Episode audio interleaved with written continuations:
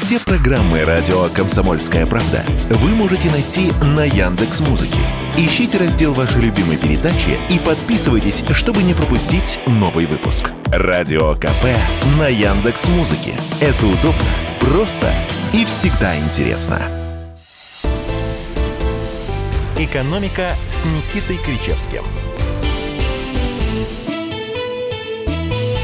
Друзья, всех приветствую. Ваша любимая передача об экономике. Профессор Никита Кричевский снова в студии радио «Комсомольская правда». И я, Алексей Иванов, у микрофона.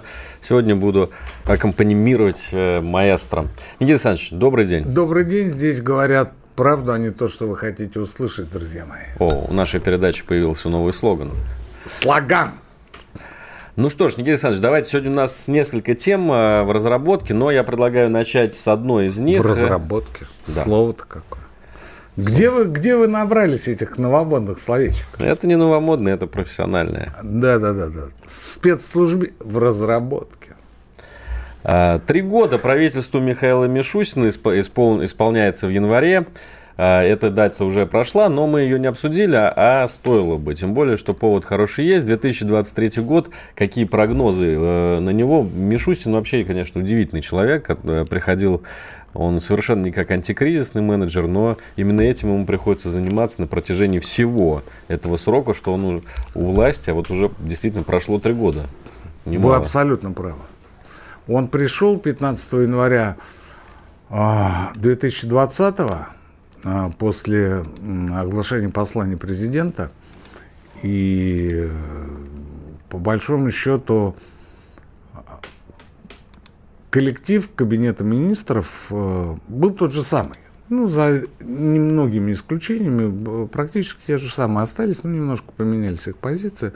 Тем не менее, на Зная Мишустина лично, я не сомневался в том, что он быстро найдет коммуникации с членами правительства. Да что их искать, он с ними был знаком и до этого. Причем знаком очень хорошо. И а дальше нужно было смотреть над тем, как он будет организовывать работу. Так вот, на эту организацию работы у него было всего, как потом оказалось, три месяца. А потом ковид. Потом все сели по домам. Не успел закончиться ковид, год назад долбанули санкциями. Ну, часть санкций была и до этого, но адские такие вот, знаете, запретительные по-настоящему были а, с, где-то с марта прошлого года, и вот тогда, конечно, была очень тяжелая ситуация. Никто ее не почувствовал. Никто не почувствовал. Сейчас они задним умом говорят о том, что вот мы боялись, что э, это как-то отразится, потеряем контроль над экономикой. Ну, мне кажется, цены себе набивали. Но, знаете, 2022 год, он, в хорошем смысле, он конечно, смысле. был санкционным, э, но ведь это год был рекордной прибыли от продажи нефти и газа, потому что тогда, на протяжении большей части года, санкции все-таки еще не действовали. Вот в отношении нефти они заработали только в декабре, а в отношении нефтепродуктов, то есть дизеля, только 5 февраля они вступят в силу. А на протяжении весны, лета цены на нефть были рекордные. Я вам больше скажу. Каждый месяц прошлого года приносил доходов от экспорта нефти больше, чем 2021 год. То есть в каждом месяце несмотря на санкции и запреты, денег от экспорта нефти в бюджет приходило больше. Вот такой вот э, парадокс. Но это все-таки мировая конъюнктура. Ну, понятно, что она вызвана в том числе этим, теми самыми санкциями, э, которые в отношении России паникой от э, того, как Европа переживет зиму. Сегодня мы видим, что Европа зиму переживает. Я, я к чему? Я к тому, не думаете ли вы, что настоящей проверкой правительства на прочность станет вот этот 2023 год? 23 и вполне возможно 24 Хотя я не уверен, что спецоперация продлится еще какое-то длительное время, но а, в 23 году начнет сказываться, а, если можно так выразиться, общеэкономическая, общеэкономическая усталость от введенных год назад санкций. То есть я говорю о том, что а нам ни почем, мы шапками закидаем, все будет здорово, квасной патриотизм, все как мы любим. А, но запчастей нет. Присадок кормам и а, по посевных материалов тоже нет. А, несмотря на то, что мы активно внедряем импортозамещение, нехватка, нехватка определенных э, промышленных компонентов ощущается все острее. Китай, к сожалению, э, не выступил заменителем. То есть он не предоставляет э, то, что мы от него ждали. И я допускаю, что вполне вероятно, в это, уже в этом году, уже в этом году, во второй половине года, а, например, китайские авиакомпании будут допущены на наши внутренние рейсы, как это было 10 лет назад, когда у нас летали там по маршруту Казань-Москва или по, по каким-то другим внутренним маршрутам а, самолеты авиакомпании Люфтганса. Это было в порядке вещей, они столовались Домодедово, и, в общем, ни для кого это не было ни секретом, ни ошибками, и все это было в порядке вещей. И когда их запретили, это было достаточно серьезным а, событием на авиарынке, потому что а, а давайте-ка будут наши внутренние самолеты, тем более, что уже тогда и Аэрофлот достаточно сильно оперился и твердо встал на ноги, и другие авиакомпании развивались. В общем, тогда вот все было так. Но теперь вот я полагаю, что вернется. И так будет с, со многими видами экономической деятельности. Со многими. И здесь, конечно, нужна оперативность команды Мишустина, команды Кабинета министров. Э, если можно так сказать, слаживание они прошли в 2022 году. И прошли, надо сказать, хорошо, тем более, что, э, вы знаете, мы констатируем очевидно. Вот сейчас вот смотрят, слушают нас, ну, скажем, в каком-нибудь провинциальном уровне и говорят, а что они говорят вообще? Да, все понятно, это же очевидные вещи. Тепло есть, продукты есть, газ есть, а, бензин есть, а, курс, говорят, даже укрепился за прошлый год. То есть все нормально. Что об этом, что об этом говорить? Так вот, а настоящее истинное правительство – это то правительство, которого не видно. И тот переизбыток, например, вновь построенной недвижимости – а, затоваривание, можно даже сказать, э, пузырь, который начинает сдуваться, говорит в пользу того, что строим, строим, да, строим. И э, цены будут сдуваться, так это наоборот хорошо. Наоборот хорошо. И продолжается стройка. И ввели за прошлый год 100 миллионов квадратов. Это абсолютно... и, и урожай, один и из рекордов. Урожай, это а, а, ну, у нас проблема с урожаем всегда была не как собрать, а как сохранить. Но это, в общем, проблема всего русского человека.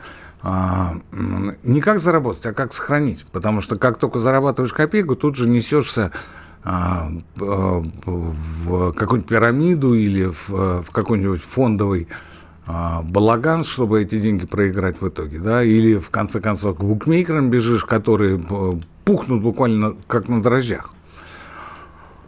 А э, вспомните тот год, были беспрецедентные меры э, поддержки промышленности, которые выражались и в огромных объемах субсидирования, и в э, программах малого и среднего предпринимательства, ФОД 2.0, ФОД 3.0 и прочее, да, кредитование, и рефинансирование под 1% тех кредитов, которые были взяты ранее, и а, субсидирование региональной промышленности и региональных а, проектов, которые а, Мишустин и К отдали на, а, скажем так, на то, чтобы решали на месте региона, какой им проект нужнее.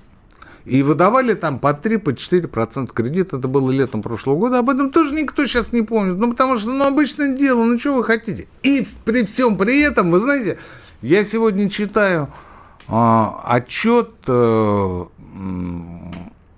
девушки из высшей школы экономики, ну, либеральная история, что говорить. Она говорит, а мы сохранились, потому что э, у нас экономика рыночная, оказывается.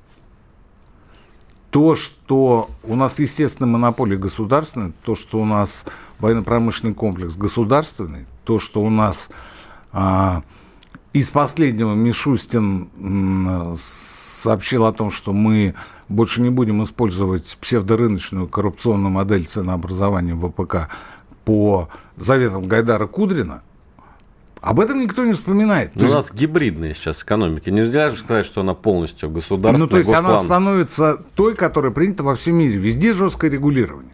И только у нас была экспортная модель а, иностранщины, которая говорила о том, что да вы пустите все на самотек, рынок все исправит.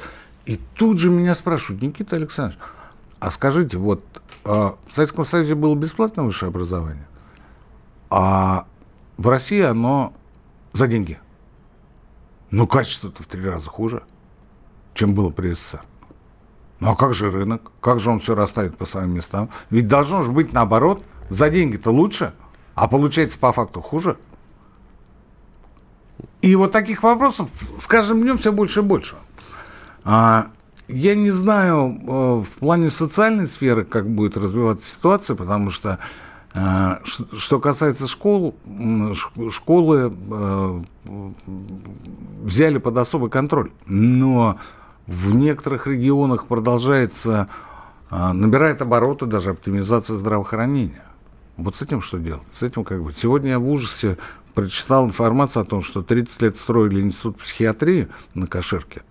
И, наконец-то, Долгострой решили отдать Дом РФ, потому что никто не хочет достраивать. И тут же вопрос, а что, все? Психиатрия нам не нужна? Ну и нельзя не отметить, конечно, не отметить блестящую работу ФНС казначейства и таможни. Потому что десятки процентов вот что, что сборов... а налоги у нас собирать умеют. Это, так было время, когда доблести была оптимизация налогообложения. Слава богу, эти времена закончились. Никита Кричевский, экономист на радио «Комсомольская правда». Сейчас рекламная пауза. Они видят, что происходит, знают, как на это реагировать и готовы рассказать вам, что будет. Начинайте день в правильной компании. С понедельника по пятницу в 8 утра по московскому времени слушайте программу Игоря Виттеля и Ивана Панкина «Что будет?» Честный взгляд на происходящее вокруг. «Экономика» с Никитой Кричевским –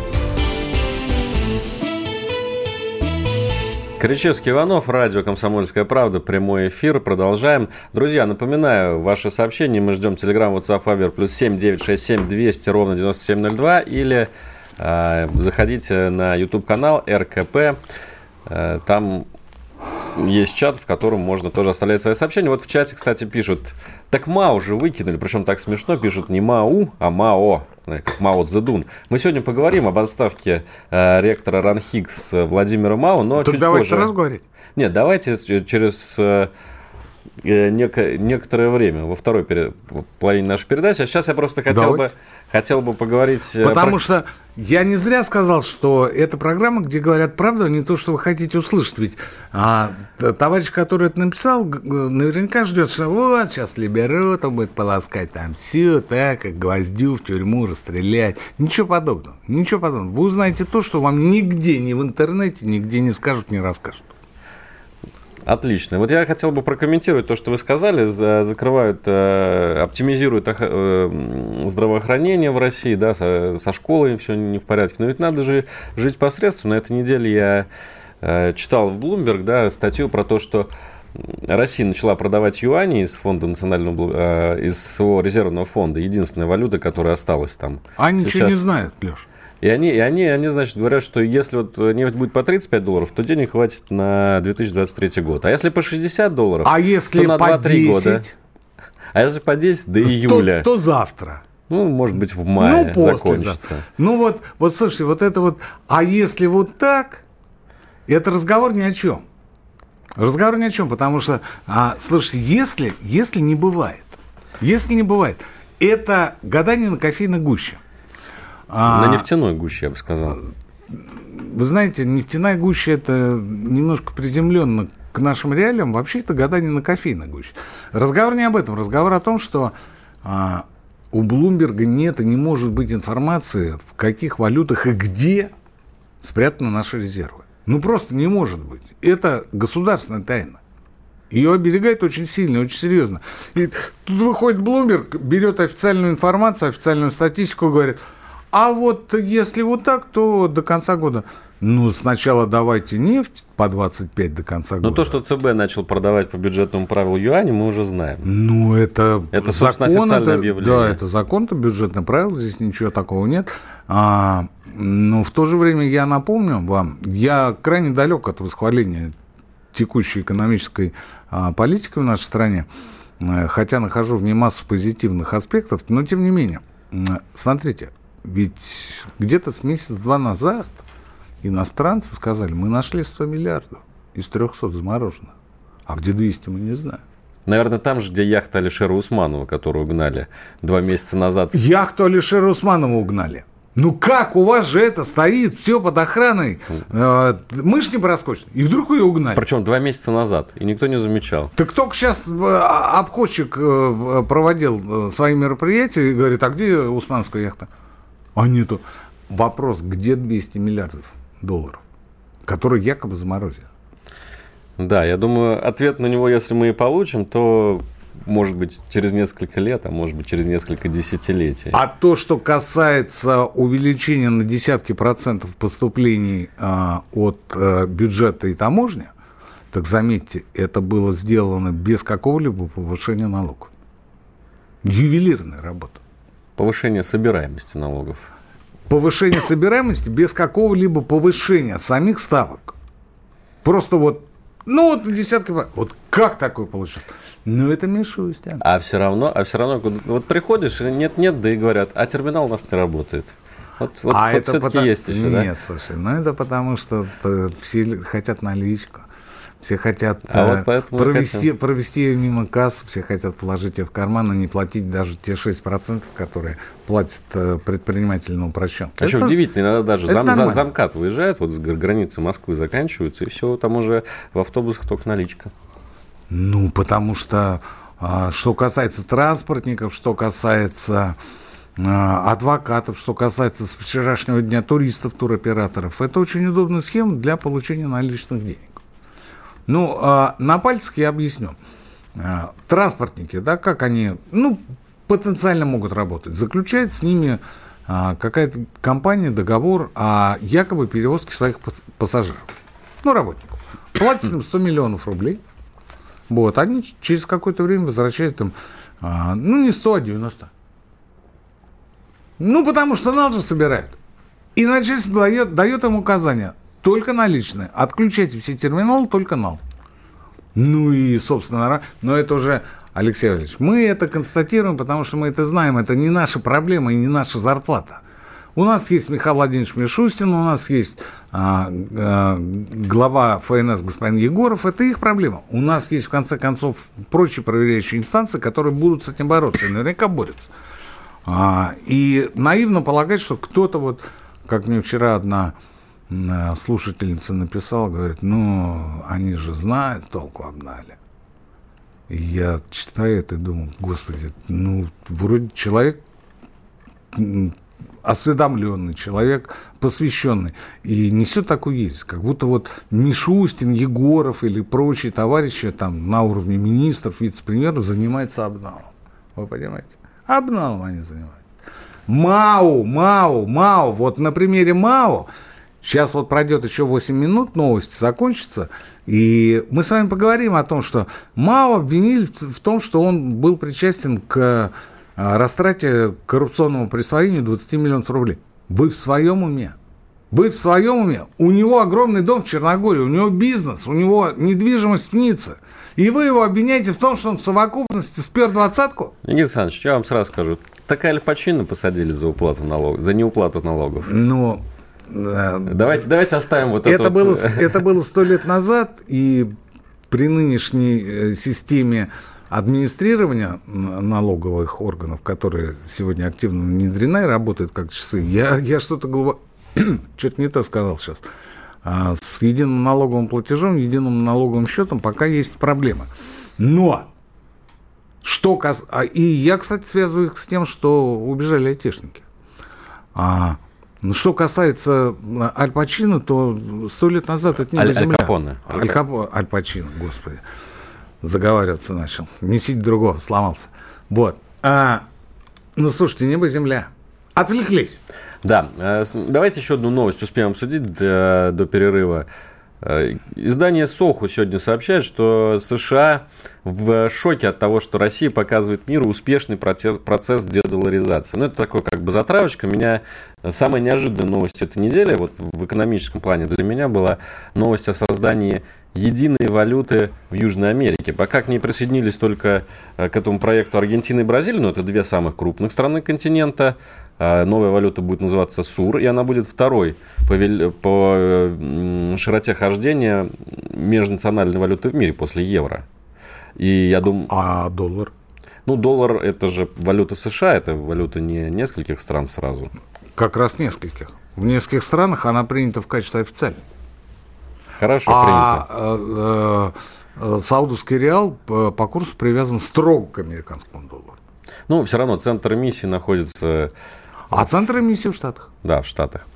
Вот в данном случае будет э, единая валюта Аргентины и Бразилии. Дальше к ней однозначно присоединится Уругвай, потому что президент Уругвая уже поддержал этот проект. Ну, я думаю, дальше, далее везде. Это я знак... думаю, что следующим шагом после присоединения Уругвая должно стать создание единой футбольной сборной.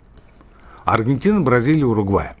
И тогда можно чемпионат мира не проводить. Вообще просто забыть о нем, потому что ну там такая скамейка запасных будет, что Месси будет сидеть ждать, когда его выпустят. Я уж не говорю о Суареса, Године и прочих товарищах. Но... А Неймар? Ну жалко, жалко парня. На скамейке будет сидеть. А Роналдо будет посмеиваться в Саудовской Аравии. Что я хочу сказать по поводу э, этой новости? Да не хай.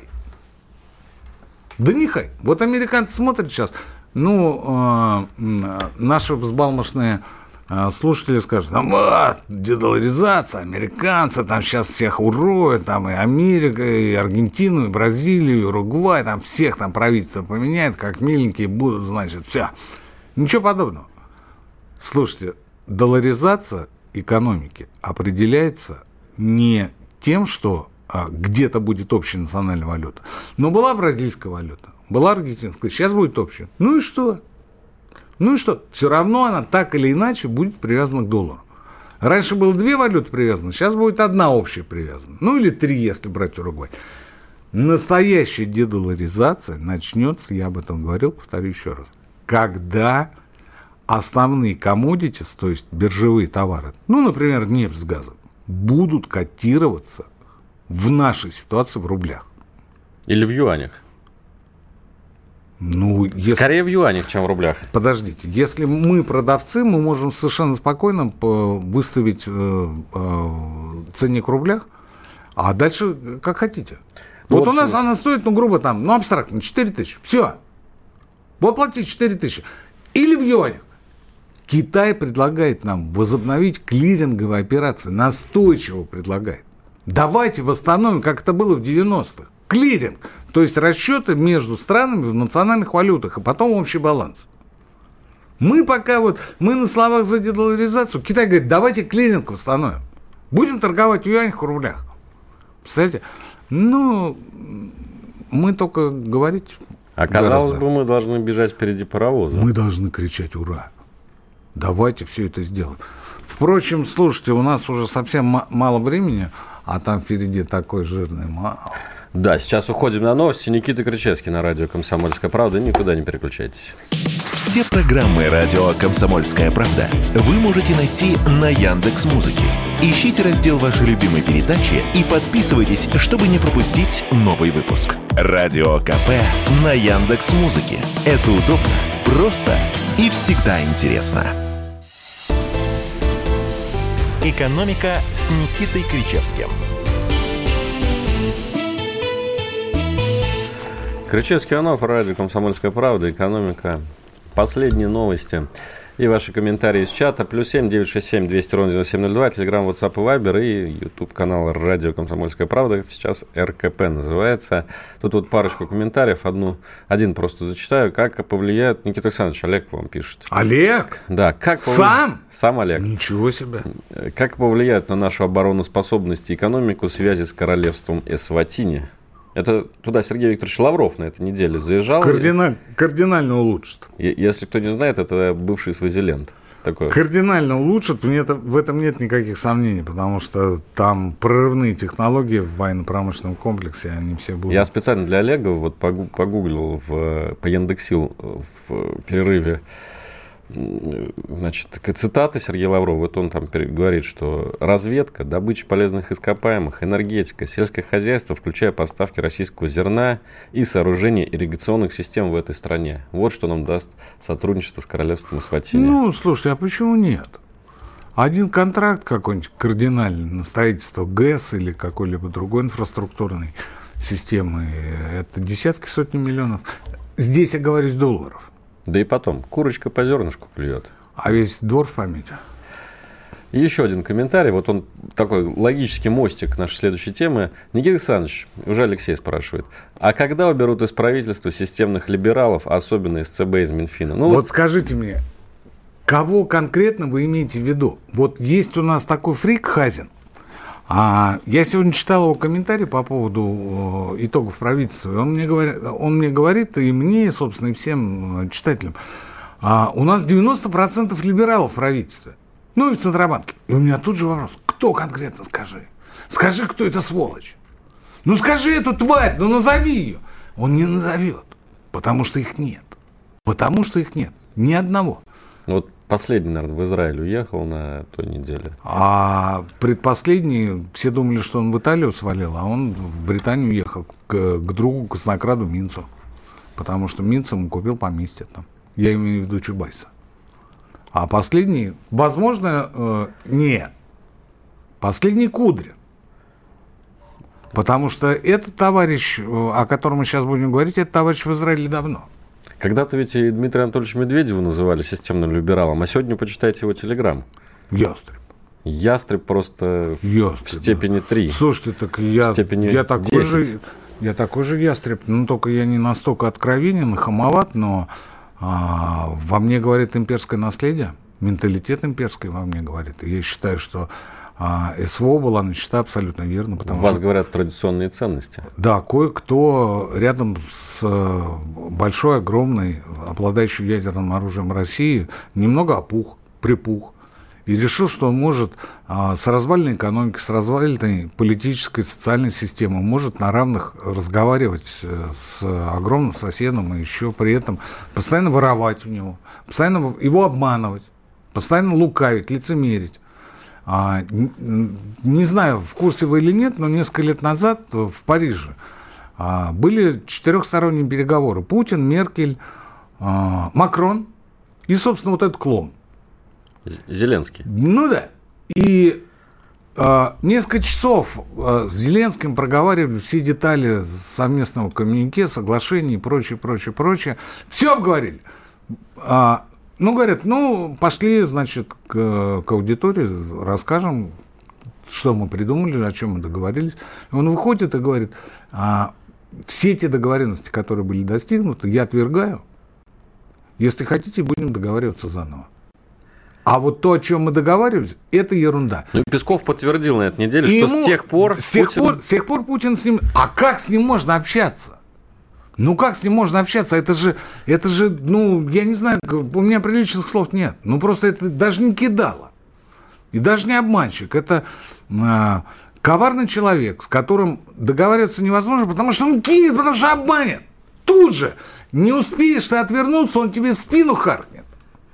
С кем там разговаривать? И это страна, из которой за последние десятилетия уехало из 50 миллионов минимум 20 миллионов человек которым предлагали несколько лет назад, когда еще все более-менее нормально было, а, в, на Харьковской встрече предлагали а, возобновить контракты и заключить договора по авиастроению, авиастроению, по судостроению. Это Николаев, да, Николаевские верфи. По автомобилестроению, по тракторостроению. Ну, приходят и говорят, мы вам деньги даем, мы вам даем технологии, давайте работать. Давайте. Слушайте, ну они все отвергли. Все. Им это не надо. Мы пришли, говорим, давайте возобновим сотрудничество, потому что это в интересах и вас, и, и нас, как страны, как России. Нет, нам это не нужно. Вместо этого, чем это кончилось? Металлолом, банкротство, а, перепродажи непонятно кому. Ничего этого нет. И одновременно эта сторона говорит, так, что там у нас с транзитом газа? Что-то «Газпром» задолжал нам денег, по-моему. А давайте составим иск так в Стокгольме, чтобы они были нам должны там полтора или три миллиарда долларов. А давай. Составили так, что мы им оказались должны. Слушайте, так не сосуществует.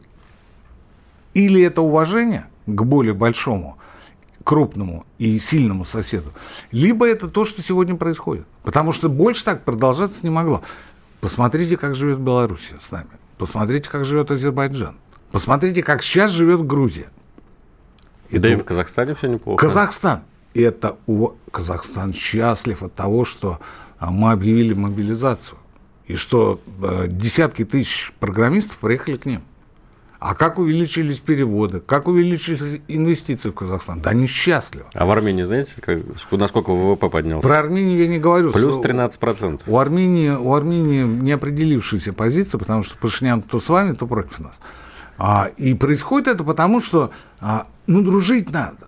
Не хамить, не, вы, не выходить с антироссийскими лозунгами на демонстрации, да? А вот когда турки с азербайджанцами начали вас долбить в Карабахе, Нужно было бегом бежать в Москву и говорить, ребята, вы посмотрите, что они делают. Посмотрите, вы нас извините, мы что-то не то как-то там поступили, простите, пожалуйста, ну вот, вот этот беспредел надо заканчивать. Нет. Вместо этого они погрузили в свои автомобили нехитрый скарб, выстроились в сторону Еревана. А сколько таких постсоветских республик живут с нами в мире согласия. И все нормально, ну потому что мы региональная держава. Из этого я делаю вывод, что Запад хочет опустить Россию не потому, что он любит Украину, Украина ему вообще не важна, не принципиально, а потому что он категорически против восстановления геополитического регионального статуса России. Его задача убить страну до уровня начала 90-х и э, переиграть вопрос с ядерным оружием. Тогда его не забрали. Ельцин, алкоголик, был готов на все. Сказали бы ему, бомбу отдай, мы тебе миллиард дадим. Он бы отдал. Но, слава богу, до этого не дошло.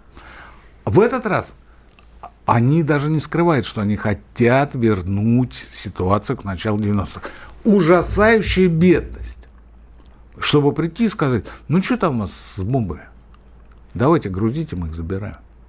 А мы вам ножки Буша. Или там, кто там сейчас у них у власти? Ножки Байдена. Неважно. Неважно. Ножки неважно, Обамы. Неважно.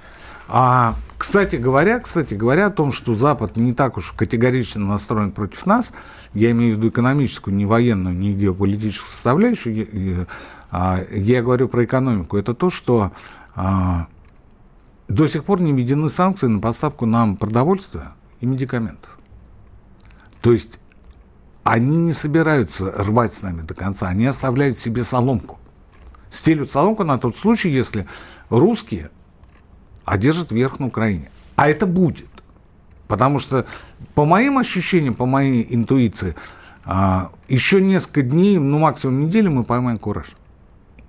А вот эти все разговоры, да мы тут весной на Крым пойдем, да мы там вас всех там вообще там опустим. И так. Ну иди, дружок.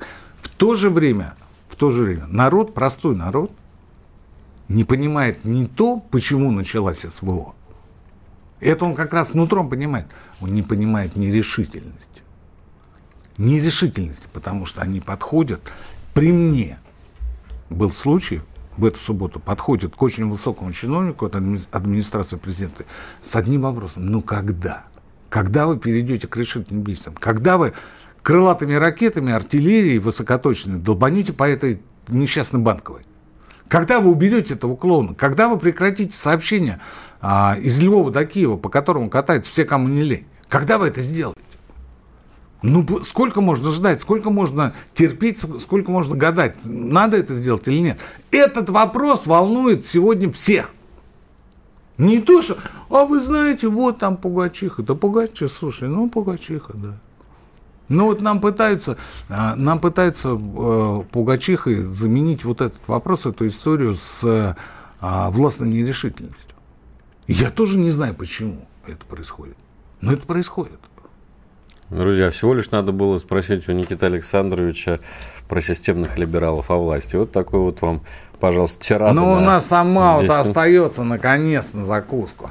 Да, про Владимира Мау мы будем говорить после небольшого перерыва. Публицист Георгий Бофт знает. Он знает, кто виноват, что делать и как нам быть дальше. А вот на ЖКХ я заметил, что цены нифига не снижаются, потому что куда же ты денешься с подводной лодки. И на бензин почему-то цены не снижаются, хотя у нас его должно быть хоть залейся. Или вот газ, например. Тоже я смотрю вот на газовый счетчик, ни хрена не снижаются цены на газ. Почему же так? Программу «Бофт знает» слушайте каждый четверг в 8 часов вечера по московскому времени на радио «Комсомольская правда». А вы хотите что? Вы хотите какую-то пропаганду вести или вы хотите до истины докопаться? «Экономика» с Никитой Кричевским – Ну что ж, передача Никиты Крычевского и заключительный спорт на финиш. Никита Александрович, вы обещали про МАУ рассказать. Ну, народ, почему заключительный народ спорта? Слушайте, с МАУ, с МАУ э, случилась история, о которой никто сегодня не рассказывает, и никто не пишет ни в интернетах, ни в телеграммах, нигде. А, дело в том, что практически никто уже не помнит. Ну, старики-то помнят, а народ-то ведь сами понимаете, у него много других проблем. Никто не помнит, как Мао возглавил РАНХ, Академию народного хозяйства. В, до 2002 года ректором РАНХ а, а, к Российской Академии Госслужбы РАНХ присоединился, точнее, они слились в 2010 году. Так вот, до 2002 года РАНХ возглавлял академик Аганбегян. Ну, возглавлял, возглавлял. Ему к тому времени было уже 70 лет, в общем, достаточно преклонный товарищ. Он до сих пор жив, до сих пор академствует. Ему сейчас сегодня 90. Прям сегодня? Ну, прям вот, я думаю, что сегодня в том числе, и завтра тоже будет 90. 91 будет попозже. Изящно. А, выкрутились. А потому что не надо, не надо перебивать. А, разговор на другую тему. Слушайте, так вот, там какая была история? Ему предложили Аганбегяну. Ему предложили по-хорошему. По-хорошему. А это еще была советская школа экономистов, академиков. А, кое-кто из них до сих пор живой, кое в основном они все умерли. Но академик это пожизненная должность. М-м- предложили по-хорошему оставить эту должность, написать заявление по суду. Ну, 70 лет, Абел Гезович, идите, отдыхайте, внуков, там, все, а, грядки в огороде копайтесь, там, цветочки сажайте и прочее. А, а вместо вас мы планируем поставить Владимира Александровича Мау. Ну вот а, сегодня наверняка любой человек в статусе был бы согласен на такое хорошее решение своего вопроса, своей судьбы. А Ганбеген не согласился. Он говорит, нет. Они говорят, ну хорошо. А это был Гайдар и его команда. Чубайс, Греф, любимчик Путина. Это э, был Михаил Михайлович Касьянов, премьер-министр. То есть это вот такая вот публика того закваса. Против Аганбегяна возбуждают уголовное дело. Я уже не знаю, по какой причине, но наверняка с причинами у нас всегда все было хорошо. Нашли. И а, Доброходы донесли Аганбегену, что не сегодня-завтра его арестуют. Он счел за лучше уехать во Францию.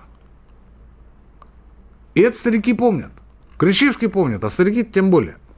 Уехал. И там те же самые доброходы ему постоянно напоминали о том, как развивается уголовное преследование, какие новые факты, обстоятельства в копилку а, следователей ложатся, и что вообще ситуация очень-очень плохая.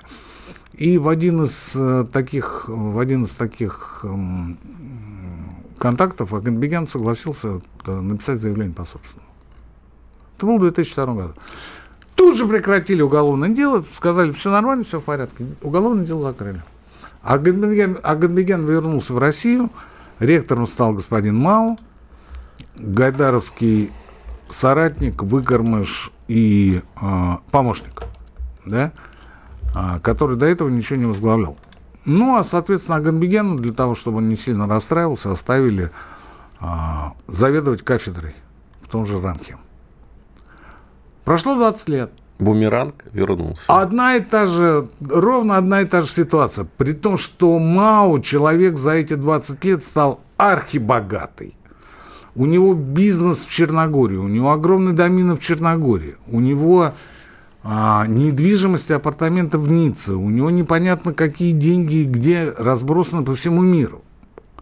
То есть он а, столько за 20 лет нажил на этой кормушке, что по-хорошему надо было бы уйти. Но в России так не бывает. И никогда так не было. Потому что деньги – это не панацея. Панацея – это должность. Панацея от чего? От преследования. Место в иерархии. От того, чтобы против тебя не возникли те проблемы, которые в итоге против Маура возникли. Я разговаривал с очень серьезными людьми из сферы высшего образования. Мне говорят, Владимир очень богатый человек. И те 20 миллионов, которые вменяют по делу Раковой, это, извините, ни о чем. Это ни о чем.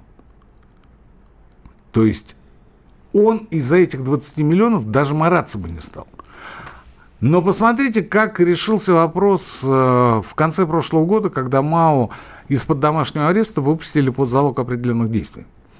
А, вернули все преференции, он стал появляться на работе, его помощники говорили, да, Владимир Александрович, все нормально, он работает. На 10 минут его допустили к Мишустину под протокольную съемку. 10 минут было. Все телеканалы и медиа говорили о том, что вот Мау встретился с Мишустиным. Я потом узнавал. 10 минут. Приветствую, как дела, все хорошо. Давайте сфотографируем. Все. Ну, вот, все, ваша аудиенция закончилась. А шум это было, как будто там, вы знаете, они сидели там часами, болтали там друг с другом о будущем экономики страны и мира. А, ну, в общем и целом, а, преследование с, с него и обвинение с него сняли. И на этой неделе э, стало известно о том, что он написал заявление по собственному. Вот один в один схема. Абсолютно. Просто зеркальное отражение да. всей этой истории. Бумеранг, карма. Карма.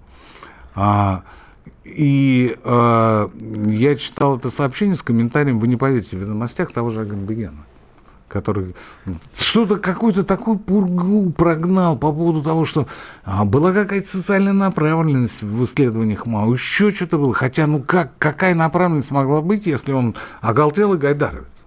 Вот именно та история, когда а, отдайте все на откуп рынку, рынок все рассудит, все расставит по своим местам. В свою сторону. Да. И все будет хорошо. А, и вот мы лишились в итоге вот этого товарища, который, собственно, давно уже уехал. Может, сейчас он нас слушает, а может, и не слушает. Может, сидит на берегу а, Мертвого моря или какого-нибудь другого моря в Израиле и выводит палкой на а, песке.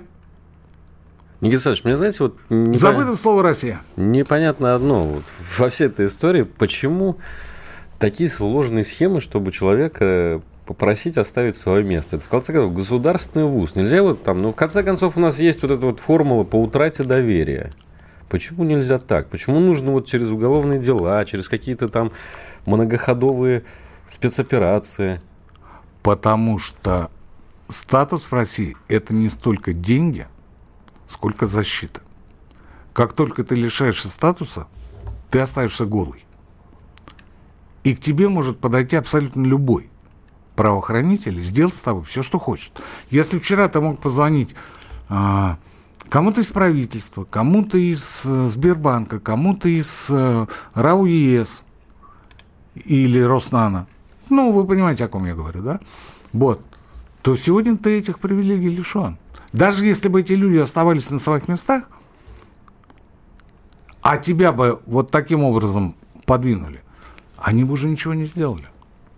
Они бы уже ничего... А сегодня, когда их нет, ну, за исключением Грефа, да и Греф давно уже никакой не либерал. Слушайте, ну о чем мы с вами говорим?